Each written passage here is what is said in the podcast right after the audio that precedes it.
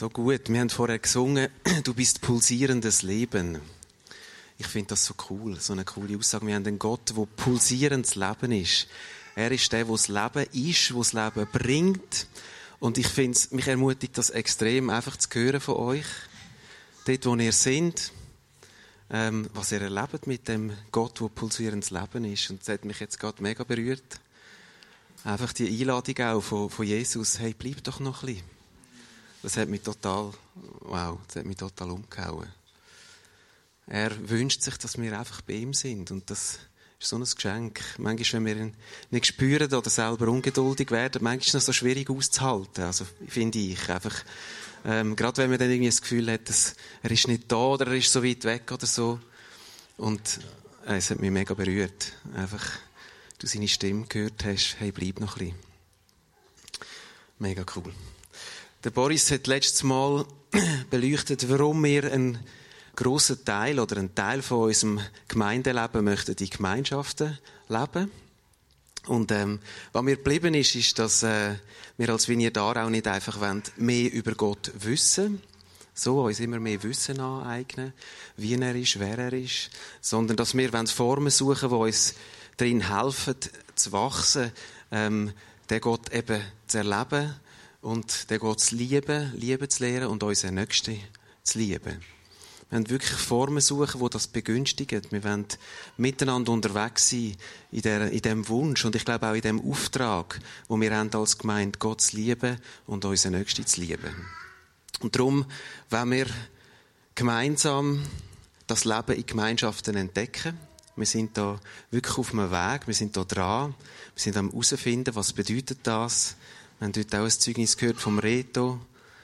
Es ist einfach spannend, wie viele von euch dran sind, am entdecken, was das bedeutet. Wir sind auch dran in Remmingen und ich merke, ich bin ein absoluter Fan von Gemeinschaften. Mit dem Leben in Gemeinschaft hat sich für mich so wie ein Spannungsfeld, wo mich lange ein bisschen umgetrieben hat, anfangen auflösen. Es ist nicht völlig aufgelöst, aber ich merke, es ist so ein bisschen dran.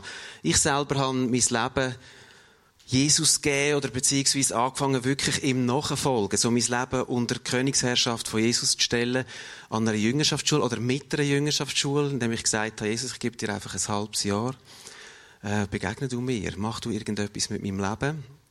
Und äh, das war eine mega tolle Zeit, gewesen, eine intensive Zeit von Sachen über Gott lehren, von Gemeinschaft, freudiger Gemeinschaft, herausfordernder Gemeinschaft, einfach eine intensive Zeit. Aber wie das so ist mit diesen Schulen, die haben meistens einen Anfang und irgendwann leider auch wieder ein Ende. Und die intensive Zeit, die ist auch wieder zu einem Ende gekommen. Und ich habe gemerkt, es fällt mir schwer, irgendwie das Leben, das dort hat angefangen zu pulsieren, zu transportieren in meinen Alltag.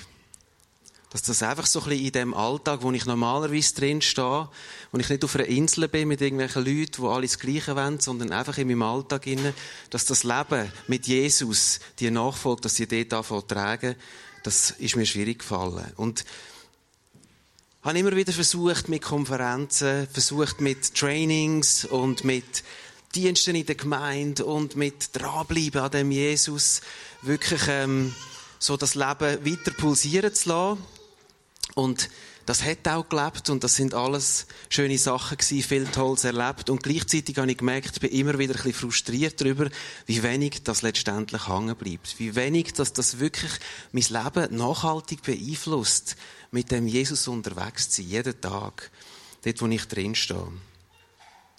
Und ich habe gemerkt, mit dem Leben in Gemeinschaften bin ich so ein bisschen am entdecken, was es bedeutet, das Leben im Alltag zu leben. Zusammen mit anderen, dort, wo ich bin, in dem Kontext, wo ich stehe, mit den Leuten, die mich umgeben, mit der Situation, wo ich drin stehe, einfach mit dem Jesus unterwegs zu sein. Und ich merke mehr und mehr, dass mein Glaube anfängt, etwas mit meinem Leben zu tun hat.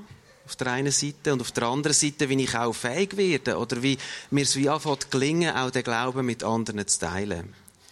Und wenn ihr jetzt aufpasst habt, habt ihr die drei Wörter gehört in dieser Formulierung. Ist wirklich so, ich habe das so formuliert und dann sticht mir das so ins Auge. Da steht Glauben, Leben und Teilen drin. Und das ist der Slogan von der Vineyard Aarau. Und ich bin wirklich einmal mehr und neu begeistert gewesen. Der Slogan ist so gut. Ich wünsche mir wirklich ein Glaube, wo etwas mit dem Leben zu tun hat. Und ich wünsche mir, den auch rauszutragen. Ich wünsche mir, dass jemand anders auch etwas von dem mitbekommt. Ich wünsche mir zu teilen, mein Leben zu teilen mit anderen. Und ich bin so begeistert, wenn ich merke, das fängt davon passieren. Der Slogan fängt an, mehr und mehr Realität werden in meinem Leben. Und das wünsche ich mir wirklich, dass das zunimmt. Der Boris hat mich gebeten, heute praktisch zu werden. Ich werde das versuchen. Gleichzeitig merke ich, das ist äh, natürlich ein höherer Anspruch, jetzt heute Morgen die Praxis der Gemeinschaften zu klären. So. Das ist vielleicht etwa ähnlich einfach, wie zu sagen, ich werde jetzt heute in einem Tag alt oder so. Obwohl es auch so Tage gibt, wo ich schlagartig älter werde. Und ich hoffe, dass das heute so ein Morgen wird. Nicht, wo wir schlagartig älter werden, selbstverständlich, sondern wo einfach etwas kann absickern von dieser Praxis, von dem, was sich Gott vorstellt, vom Leben in den Gemeinschaften, von dem, wo wir, ja, wo wir dran sind miteinander. Dass wie etwas uns kann aufgehen, dass Jesus kann zu uns reden, auch ganz persönlich. Geist Gottes, und ich lade dich ein, einfach, dass du redest zu unseren Herzen heute Morgen. Du sollst uns berühren, du sollst reden, du sollst klären, du sollst uns helfen, in das Leben hineinzufinden, das pulsiert und wo wir teilen mit anderen Menschen. Ich bin jetzt seit etwa sechs Jahren, glaube ich, so ein bisschen intensiver unterwegs mit dem Thema Gemeinschaften. Das ist recht eine lange Zeit. Ich habe zuerst vier geschrieben, dann habe ich vor rechnen und gemerkt, nein, das sind ja schon etwa sechs Jahre, wo man wirklich, wo ich wirklich intensiver mit dem auseinandersetzen bin. Und ich habe das Gefühl, so langsam, so langsam kristallisieren sich ein paar Sachen raus. So. Es ist wirklich, es, es braucht Zeit, habe ich gemerkt. Aber so langsam habe ich das Gefühl, kristallisieren sich Sachen raus, wo mir echt helfen. Ähm, in dem innen weiterzugehen. Und ein paar von diesen Sachen möchte ich teilen mit euch heute Morgen. Ich möchte euch aber gleichzeitig an dieser Stelle, da ist es schon, nochmal darauf aufmerksam machen, ähm, dass wir ein Training werden haben von Oktober bis März nächstes Jahr. Es sind acht Mittwochen. Und dort ist auch nochmal mehr Zeit, mehr Raum, mehr Kontinuität, mehr Miteinander auch, um das Thema weiterbewegen. Und ich möchte euch einladen, wenn euch das Thema schon bewegt oder ihr heute Morgen nochmal einen Anstoß überkommt, wo etwas anfängt rumoren, nehmt euch die Zeit, reserviert euch ähm, die Übungen und meldet euch an für das Training. Merke, manchmal braucht es einfach eine gewisse Kontinuität, einfach intensiver dran zu sein mit gewissen Sachen, mehr als das möglich ist jetzt heute Morgen. Trotzdem lassen wir uns inspirieren ich möchte drei Kernaspekte heute Morgen beleuchten, wo das Leben in Gemeinschaften meiner Ansicht nach ziemlich zu einem grossen Teil ausmachen. Und der erste Aspekt, den finden wir im 1. Korintherbrief. Im 1. Korintherbrief, Kapitel 4. Ich habe das hier auf der Folie. Ihr dürft auch gerne eure eigene Bibel nehmen. Denn selbst wenn ihr Tausende von Erziehern hättet, die euch in eurem Christsein voranbringen, hättet ihr deswegen noch lange nicht tausend Väter. Dadurch, dass ich euch das Evangelium verkündet und euch zum Glauben an Jesus Christus geführt habe, bin ich euer Vater geworden. Das steht im Brief, den Paulus geschrieben hat an Korinther. Und er sagt da, zu den Korinther, ihr habt viele Erzieher oder in anderen, auch ein älteren Übersetzungen steht Zuchtmeister anstelle von Erzieher. Das ist noch so ein bisschen prägnanter. Ihr habt viel Zuchtmeister, aber ihr habt wenig Väter. Und ich habe mir überlegt, was meint er mit dem?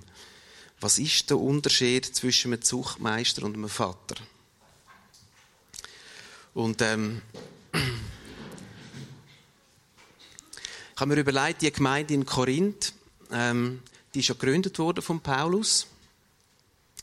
Ich bin gar nicht mehr genau sicher. Ich glaube, er war etwa zwei, drei Jahre dort, gewesen, selber vor Ort. Und ich bin sicher, so wie ich den Paulus kenne, beziehungsweise so wie ich ihn erlebe in der Bibel, ähm, dass er ihnen alles Wichtige und alles Richtige mit auf den Weg gegeben hat. Oder der Paulus ist ein Mann, der wahnsinnig viel Einsicht hatte in die Heiligen Schriften. Er hat wahnsinnig viel an Tiefe gehabt und ich bin sicher, er hat ihnen extrem viel gute, wichtige und richtige Sachen mit auf den Weg gegeben. Aber offensichtlich gleich nachdem er weitergezogen ist, er ist ja dann weiter, ähm, haben sich die Leute dort angefangen, in theologische Streitigkeiten verstricken. Sie haben argumentiert. Sie haben angefangen, Menschen ungleich zu behandeln. Es war soziale Ungerechtigkeit. Es war ein Thema überhaupt dort im Korinth. Aber es hat wieder Einzug gehalten in der Gemeinde.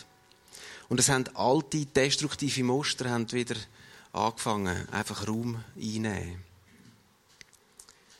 Menschen haben irgendwie Mühe gehabt, offensichtlich, das von Paulus Gelernte oder das, was sie erlebt haben mit ihm, in eine gesunde Praxis zu überführen.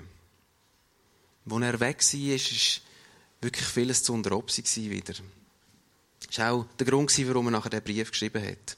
Und ich weiß nicht genau, wie der Paulus das dort im Detail gelebt hat, wo er vor Ort war. Ich fände das manchmal spannend. Wir würden noch ein bisschen mehr über das erfahren, oder? Was, wie hat er das so gelebt? Ich weiß es nicht. Aber ich stelle fest, wenn ich so ein bisschen in meinen Kontext jetzt zurückgehe, solange ich mit Gemeinden unterwegs bin, dass sehr viele Gemeinden, dass wir oft sehr stark fokussiert sind auf den Gottesdienst und dass wir das Vermitteln von Wissen relativ stark ins Zentrum stellen. Das nimmt sehr, sehr viel Raum ein oft. Da investieren wir relativ viel Energie drin investieren. Das steht oft im Zentrum. Und eigentlich ist das ein bisschen schräg, finde ich. Eigentlich ist das ein bisschen schräg. Es geht doch bei uns um ein, um ein Leben in Beziehung. Das Leben in Beziehung miteinander, mit Gott. Es geht darum, dass wir mit ihm unterwegs sind. Und ich habe mir vorgestellt, ich habe Trail geheiratet. Wenn ich jetzt einfach alles gelehrt hat über sie, was es zu lehren gibt. Alles, was es zu wissen gibt über sie, mir angeeignet hat. Das ist ja heute nicht mehr so schwierig, oder? Jeder fast hat einen Facebook-Account. Trail zwar nicht, oder nicht mehr. Im Zeitalter von Big Data hast du das alles relativ schnell präsent. Du kannst dich informieren über eine Person, kannst sie googlen, ähm, ich hätte auch können meine Schwiegereltern interviewen und all die Leute, die mit ihnen unterwegs sind. Ich hätte können alles herausfinden über sie. Aber letztendlich hätte ich das nicht ersetzt, ähm, ein Leben mit ihr zu leben. Mich auf sie einzulassen. Ihr ein Gegenüber zu sein. Und es ist doch gerade dort, wo wir einander Gegenüber sind, wo wir uns aufeinander einlösen, wo wir eben im Alltag miteinander unterwegs sind. Dort kommen die Sachen erst richtig führen, die Kostbaren. Manchmal ist es auch, ist es auch gäch, oder? Ist es frustrierend? Ist es schmerzvoll? Ist es, ist es äh, ein Dranbleiben? Ich erlebe das auch immer wieder. Aber es ist auch dort, wo irgendwo das Echte, das Kostbare vorkommt. Dort, wo wir uns aufeinander einlösen. Und ich glaube, dass wenn der Paulus von Vätern oder wir können das auch, wir können auch sagen geistlichen Eltern redet, dann meint er nicht eben so geistliche Besserwisser, die auf jede Frage eine fromme Antwort haben. Nicht Leute, die es besser wissen, die wissen, wie der Karren läuft, sondern Menschen, die bereit sind, sich einzulassen auf andere. Menschen, die bereit sind, es Gegenüber zu sein. Menschen, die bereit sind, berührbar zu sein. Und das ist auch da, wo ich mir wünsche, für meine Frau zu sein, für meine Familie zu sein, für andere Menschen zu sein, berührbar zu sein. Und ich glaube, dass genau in dem Innen einfach auch das vorkommt, was Gott möchte tun. Dass wir anfangen, Absichten im Leben voneinander erkennen und dass wir einander gegenseitig helfen können, dass das vorkommt. Und ich glaube, das ist ein Auftrag von uns als geistlichen Eltern. Nicht nur für unsere eigene Familie, sondern wirklich für andere so ein Gegenüber zu sein. Einfach da zu sein, verfügbar zu sein, uns einzulassen auf andere Menschen, damit sie die Absichten von Gott können sehen in ihrem Leben, damit sie können sehen, wer sie sind, damit sie können sehen, woher das sie kommen, wohin sie gehen und was sie in dieser Zwischenzeit auf dieser Welt sollen anfangen dass wir Raum schaffen können, wo Gott den Menschen begegnen kann. glaube, geistliche Elternschaft bedeutet, Menschen es Gegenüber sein, damit Raum entsteht, wo der Vater sein Herz kann offenbaren kann. So wie auf dem Balkon. Dass wirklich sein Herz spürbar wird. Dass wir ihn erleben als einen Vater, der es gut meint mit uns, der für uns da ist. Der zweite Aspekt, den finden wir in den Sprüchen. Sprüch 22, Vers 6. Bring einem Kind am Anfang seines Lebens gute Gewohnheiten bei. Es wird sie auch im Alter nicht vergessen. Der Vers aus den Sprüchen, das ist eine Lebensweisheit, oder? Ich würde jetzt das nicht als, nicht mal primär als geistliche Weisheit interpretieren, sondern einfach als Lebensweisheit.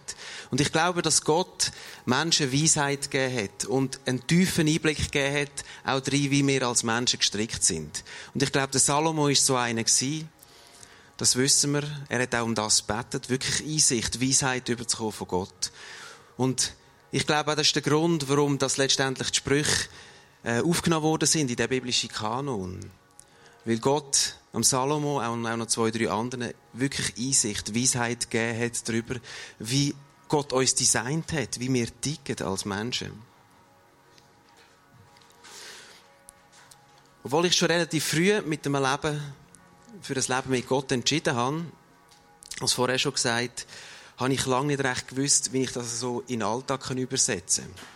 Ich habe viele Sachen über Gott gelernt, habe mir immer mehr Wissen angeeignet, aber irgendwie Mühe gehabt, so ein bisschen in einen Alltagsrhythmus hineinzukommen. Ich habe Mühe gehabt, mein Leben so zu gestalten, dass es irgendwie um Jesus herum organisiert ist, dass er einfach ein Zentrum ist. Und wenn wir das Leben von Jesus anschauen, in den Evangelien schauen, wie er mit den Jüngern unterwegs war, dann stellen wir fest, dass er so Gewohnheiten etabliert hat. Ich glaube, das sind so Gewohnheiten, wo da der Spruchschreiber auch davor redet. Einfach Gewohnheiten, die uns helfen, einen Jesusmäßigen Lebensstil zu entwickeln. Wenn wir lesen, sehen wir, dass Jesus viel, viel, viel zusammen war mit seinen Jüngern einfach. Er hat sein Leben aufgemacht. Er hat Menschen eingeladen in sein Leben. Er war mit ihnen unterwegs. Gewesen. Tag und Nacht in allem drinnen. Und da war viel Unspektakuläres drinnen. Gewesen. Wir lesen oft einfach so ein bisschen die Pointen, aber da ist viel, viel, viel Unspektakuläres drin gewesen. Aber er ist einfach da gewesen. Ist auf sie eingegangen. Ist mit ihnen unterwegs gewesen. Sie haben sich führen lassen. Jesus hat gelost auf den Vater, hat gesagt, was möchtest du? Wo möchtest du, dass wir hingehen? Sie haben zusammen gegessen, immer wieder, ganz zentral. Eigentlich etwas ganz Natürliches. Wir müssen essen. Aber das ist wirklich so ein wichtiger Teil vom Unterwegssein. Sie haben zusammen gebetet, immer wieder. Und ich glaube, dass auch im Gebet Anbetung ein Teil ist. Sie haben, Jesus hat sie unterwiesen. Aber ich glaube, das ist auch nicht immer frontal gewesen, sondern sie haben gelesen in den Heiligen Schriften, sie haben gelesen in diesen Schriftrollen und sie haben darüber austauscht, sie haben debattiert, sie haben gefragt, warum steht das so, warum ist das so, was bedeutet das für uns heute konkret. Und wenn wir weiterlesen, sehen wir, dass in der Apostelgeschichte die frühe Kirche, die hat die Gewohnheiten als wirklich integraler Bestandteil vom Gemeindeleben aufgenommen. Apostelgeschichte, Kapitel 2, Vers 42 insbesondere und die folgenden Vers, da sehen wir, die Gewohnheiten, die da Jesus etabliert hat, die sind einfach wirklich Gewohnheiten geworden, die die Gemeinde, die frühe Gemeinde aufgenommen hat. Und die Gewohnheiten haben diesen Menschen, die angefangen haben, Jesus nachzufolgen, geholfen, so einen Reich Gottes Lebensstil zu entwickeln. Einfach in die Sachen hineinzukommen, die den Lebensstil im Reich von Gott ausmachen. Es ist eine Kultur entstanden, ein Selbstverständnis, wie wir leben als Jesus-Nachfolger. Gewohnheiten sind im, im Leben einfach extrem kraftvoll erlebe das auch im, im Leben mit meinen Kindern immer wieder. Ich habe das wirklich ein entdeckt, gerade auch mit den Kindern. Ich bin sonst nicht so ein gewohntes Tier. Fällt mir schwer, darum habe ich vielleicht auch so Mühe, den Jesus-Lifestyle ins, ins, ins gewöhnliche Leben zu, äh, zu transportieren. Aber ich habe gemerkt, wie wichtig das ist, auch mit den Kindern. Und ich habe mich extrem darüber gefreut, gerade letzte Woche, wo ich mit meinem mit dem Älteren von meinen beiden Söhnen am Tisch gehockt bin. Er spielt Fußball und wir kommen durch das ein bisschen später heim und haben zusammen noch gegessen, zu Nacht gegessen. Und er hat mir spontan das Gebet für Heilung angeboten. Er hat gewusst, dass es mir nicht so gut geht. Und wir haben nicht mal über das geredet, eigentlich, sondern wir haben einfach gegessen zusammen und plötzlich irgendwie kommt er und sagt, hey, kann ich noch für dich beten? Und hat für mich betet. Und es hat mich so berührt, weil ich gemerkt habe, auf der einen Seite, dass er mir zugewandt ist und dass er mir gleich ist, wie es mir geht. Auf der anderen Seite aber auch, dass seine natürliche Reaktion Gebet ist. Auf, auf, auf die Tatsache, dass es mir nicht so gut geht. Und ich habe wie gemerkt, das Gebet hat in seinem Leben wirklich Bedeutung bekommen. Es ist zu einer Gewohnheit geworden. Das ist bei ihm ganz stark. Immer wieder. Er hat einen Haufen Flausen im Kopf. Und manchmal habe ich das Gefühl, er ist überhaupt nicht präsent oder es interessiert ihn überhaupt nicht und dann pam, plötzlich ist es da. Und ich merke, dass das Gebet wirklich so einen, eine Bedeutung hat in seinem Leben und eine gute Gewohnheit ist. Er ist oft der, wo, wo Gebet anbietet und es hat mich so gefreut, dass ich glaube auch, dass wir die Investition, auch der Wunsch, den wir selber haben und wir selber versucht haben, das uns zur Gewohnheit zu machen, dass das wie übergeht mit hineingeht ähm, in das Leben vom, vom Levin. Etwas Ähnliches habe ich erlebt. Wir haben äh, immer zusammen Bibel gelesen in den letzten Monaten, am Morgen. Einmal in der Woche. Und ähm, so nach ein paar Monaten irgendwann ist der Levin auf mich zugekommen und hat gesagt, ja, eben, ob wir das irgendwie nicht mal anders machen könnten. Er hat das Bedürfnis, ähm, nach einem Camp, das er besucht hat, auch bekommen, selber mal ein bisschen Bibel zu lesen und hat gesagt, hey, er möchte jetzt mal ein bisschen selber, ob das okay ist für mich. Und ich habe gesagt, klar. Go for it. Hat dann selber angefangen, Bibel zu lesen. Das war übrigens auch ein bisschen früh. Das war auch noch ein Aspekt. Es ist eben, bevor wir in die Schule und arbeiten sind und so, ist auch ein bisschen zäh. Aber es war, glaube ich, nicht der Hauptgrund. Anyway, er hat dann selber angefangen, Bibel zu lesen und nach ein paar Wochen ist er wieder auf mich zugekommen und hat gesagt, hey, irgendwie ist es doch nicht so cool allein. Er ist ein Denker. Ihm bleiben auch immer viele Fragen zurück, unbeantwortet, gerade wenn er selber liest. Und ähm, hat wirklich das Bedürfnis auch auszutauschen über das, was er liest. Und hat dann gefragt, hey, können wir das nicht wieder etablieren? So. Wir haben dann einen Morgen gesucht, der bisschen entspannter ist, wo ich bisschen später muss gehen, wo er bisschen später muss gehen. Wir haben jetzt einen Morgen gefunden und wollen wieder zusammen die Bibel lesen jetzt. Und es hat mich so gefreut. Das ist etwas, was von ihm gekommen ist, oder? Ich meine, ich, ich finde das wirklich, ich finde das genial. Der Wunsch, den er hat im Herz, ähm, das Wort Gottes zu essen, die Bibel zu lesen, mehr herauszufinden über das Leben mit Gott, mehr erfahren über die Geschichte, die Gott hat mit den Menschen. Ich glaube, das ist wirklich auch so eine Gewohnheit bereits wurde in seinem Leben. Und der ist mir schon fast ein Vorbild in der Zwischenzeit in diesem Bereich. Wir haben als Gemeinschaft Remmingen, wir haben in, in Remmingen eine Gemeinschaft, äh, vorwiegend mit, mit Leuten aus dem direkten Umfeld, haben wir ähm, so einen Brunch einmal im Monat und da tun wir zusammen essen, ausgiebig und wir haben von Anfang an so zwei Gewohnheiten etabliert. Wir tun äh, zusammen worshipen, also ein paar Lieder singen und nachher beten füreinander. Oft segnen das Gebet füreinander, manchmal auch für andere. Ähm, und irgendwann an einem Brunch haben wir uns, ich weiß gar nicht mehr warum, dafür entschieden, dass wir das mal weglassen, das Gebet. Manchmal ist es ein bisschen viel, wenn zu viele Elemente sind und es ein bisschen lang geht und so weiter, wird es ein bisschen zu lebendig und ist manchmal ein bisschen anstrengend. Und dann kommen wir das mal weg. Und mich hat so gefreut, wo diese Frau aus der Nachbarschaft ein Gebetsanliegen reingetragen hat, ohne dass wir eingeladen haben dazu, weil sie einfach gewusst hat, das gehört da dazu. Wir beten, wenn wir zusammen sind als Gemeinschaft. Und ich darf da kommen, wenn mich etwas bewegt. Ich darf etwas reintragen. Und das ist da aufgehoben. Wir beten für das. Jesus kann da reinwirken. Wir haben dann das selbstverständlich aufgenommen und gebetet. Ich finde es so schön, wie zu merken, dass die Gewohnheit einfach, wo wir am Anfang einfach durchgezogen haben, wie das anfängt, einfach wirklich in, in so einen Lebensstil übergehen und in eine, in eine gute Gewohnheit, in ein daran denken, ah ja, genau, wir können ja beten und wir wollen beten wenn es jemandem aus unserem Umfeld äh, nicht gut geht oder wenn uns etwas bewegt. Genau. So, ich glaube, dass Jesusmäßige Gewohnheiten uns dabei helfen, einen, einen Reich Gottes Stil zu kulti kultivieren. So. Dass das wirklich Fleisch und Blut übergeht. Genau. Der dritte Aspekt, den finden wir unter anderem im Johannesevangelium. Johannes 14, Vers 12. Ich versichere euch, wer an mich glaubt, wird die Dinge, die ich tue, auch tun. Ja, er wird sogar noch größere Dinge tun, denn ich gehe zum Vater.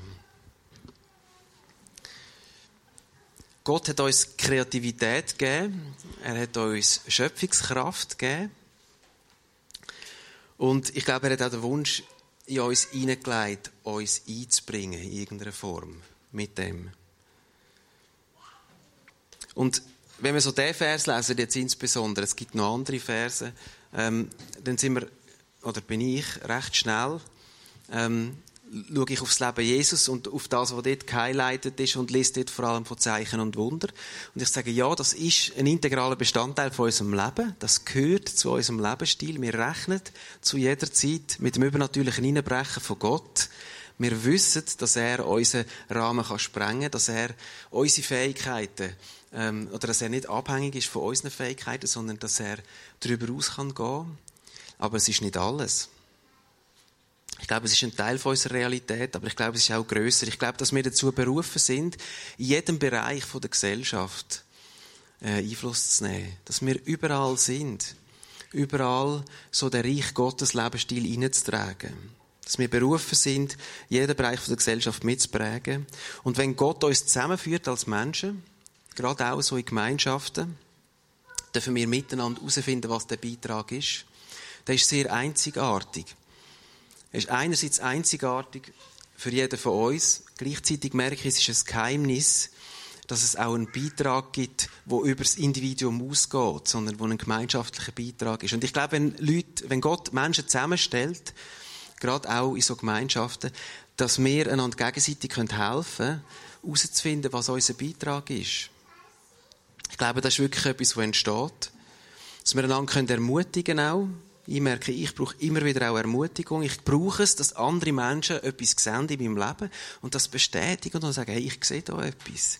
Ich sehe eine Begabung, ich sehe eine Berufung. Ich, ich, wenn ich mit dir zusammen bin, erlebe ich das. Und das tut mir so gut, oder? Wenn wir einander Feedback geben, was wir erleben, wenn wir miteinander zusammen sind. So. Ich bin im, im Frühling zusammen mit ein paar Männern auch äh, aus, aus unserer Gemeinschaft zu einem Mannenweekend im Tessin. Das wird auch schon fast zur Gewohnheit. Ähm, das ist nicht das erste Mal und sicher auch nicht das letzte Mal. Das ist mega lässig. Und nach einer, nach einer langen Wanderung, wir haben eine mega lässige Wanderung gemacht, ähm, und zu einem feinen Nachtessen irgendwo in einem Beizli zu Ascona, sind wir äh, für an See in einer Bar äh, zu später Stunde und ähm, haben angefangen austauschen über den Sinn vom Leben und dann stellt mir ein Mann die Frage, was möchtest du, also ist so ein aus dem Gespräch herausgekommen, was möchtest du eigentlich bewegen mit deinem Leben? Ich habe gedacht, boah, das ist jetzt, eine, das ist jetzt wirklich eine gute Frage. Hey. Wirklich eine gute Frage. Ich musste dann kurz müssen überlegen. Und ich habe gemerkt, er wäre jetzt nicht zufrieden, wenn ich würde sagen, ja, weisst, ich möchte einfach für Jesus da sein. Oder? Sondern er wollte mich spüren. So. Er nicht einfach eine fromme Antwort. Er wollte spüren, was bewegt mich wirklich? Für was stehe ich? Oder wenn es Herd auf Herd geht, was lasse ich nicht los? Für was will ich mich einsetzen? Ich weiss nicht, wer von euch die Frage spontan kann beantworten kann. So. Für was möchtest du dein Leben einsetzen? Kurz und prägnant. Für was stehst du?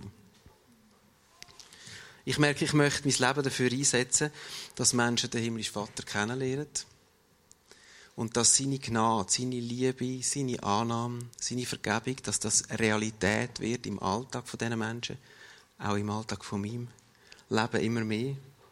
Dass sie ihre einzige, einzigartige Persönlichkeit entdecken, dass sie ihre Begabungen entdecken und dass sie die anfangen einbringen. Dass sie die anfangen einbringen, anfangen teilen. Das ist das, was ich möchte. Und ich bin davon überzeugt, dass wenn wir eine Kultur leben, wo das Vaterherz von Gott zum Ausdruck kommt, wenn wir das irgendwie schaffen, es miteinander zu kultivieren, wo sein Herz spürbar wird, wo wir ihn spüren, Wenn seine Liebe, seine Annahme, seine Vergebung uns durchdrängt, wenn das so ein bisschen die Suppe ist, wo wir drin schwimmen, wenn wir Jesusmäßige Gewohnheiten einüben, verankern in unserem alltäglichen Leben, dann fängt der Heilige Geist anfangen, über das zu reden, was er möchte tun. Da bin ich überzeugt davon. Und ich glaube, die Reihenfolge ist auch wichtig. Er fängt anfangen, darüber zu reden, was er möchte tun. Er fängt uns anfangen, sensibilisieren für die Menschen in unserem Umfeld. Ich habe das mal so eindrücklich erlebt, wo, wo ich irgendwie wieder so eine Zeit habe, wo ich bewusst am Morgen Jesus gesagt habe, hey, da bin ich und rette zu mir und ich, ich brauche mich. Und ich habe gemerkt, dass, dass Gott anfängt, mir die Augen aufzutun für das, was ihn bewegt, von, von dem, was sich da abspielt um mich herum.